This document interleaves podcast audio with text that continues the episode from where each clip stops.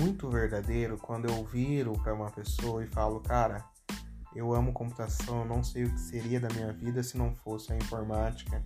Porque desde o ensino médio, eu estudei no Agostinho Grigoleto, gente.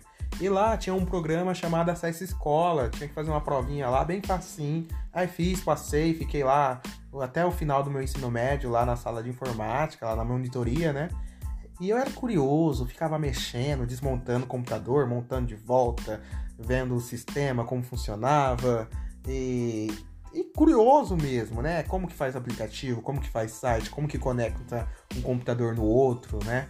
como que defende um computador de um ataque cibernético, como que ataca outro computador de forma cibernética.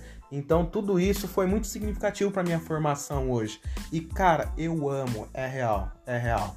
É assim, e eu não posso bater no peito, evidentemente, falar, cara, eu entendo de tudo, não dá. Tem que usar as prerrogativas dos antigos filósofos, né?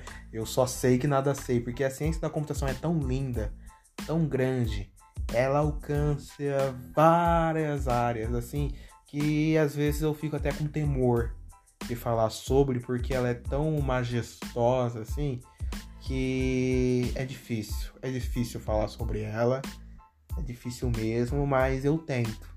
E sempre quando eu escrevo um artigo, escrevo para o jornal, ou escrevo até para alguns amigos, ou dou um parecer sobre um documento, eu sempre coloco lá gentilmente que foi feito com a técnica XYZ, mas que existe entre outras técnicas mais sofisticadas no mercado, entre outras que podem surgir, né?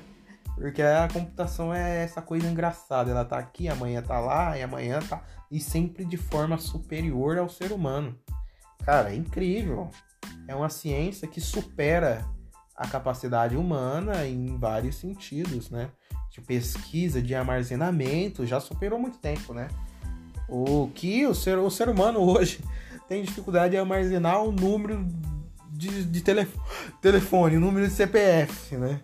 A computador, computador salva o número do, do mundo inteiro, né?